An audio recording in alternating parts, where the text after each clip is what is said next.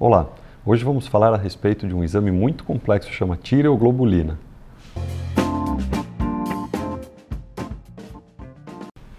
Meu nome é Arthur Vicentino, sou cirurgião de cabeça e pescoço e muita gente pergunta aqui no consultório, nas redes sociais, o que é a tal da tireoglobulina. Um nome esquisito, um nome difícil, mas basicamente a tireoglobulina é um subproduto, né, uma molécula que sai junto na produção do hormônio tiroidiano pela própria glândula tireoide.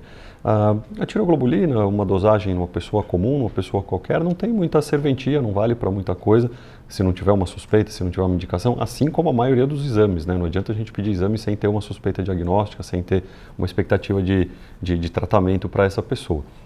A tiroglobulina, então, basicamente, ela serve para nós para fazer o acompanhamento de tumores de tireoide em pacientes que passaram por cirurgia.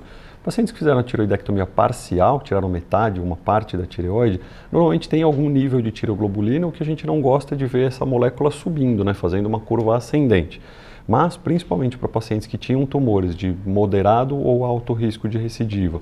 Esses tumores podem, é, depois de ser ressecados, podem voltar, né, podem aparecer de novo no pescoço. A gente espera que a tiroglobulina seja sempre próxima de zero, que seja bem baixinha.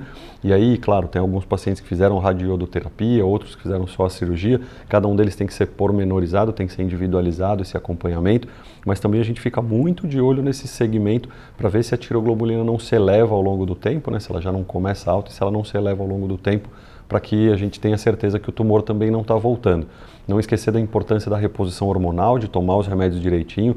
A gente tem outro, outros vídeos aqui no canal que a gente vai postar o link para vocês poderem acompanhar como é que é feita a reposição da, do hormônio tiroidiano. Mas se vocês conhecem alguém que, fizer, que fez cirurgia de tireoide, que fez acompanhamento, que tinha um tumor de tireoide, compartilhem esse vídeo com eles, curtam aqui, se inscrevam no nosso canal para que a gente possa aprender mais sobre o mundo da cabeça e pescoço.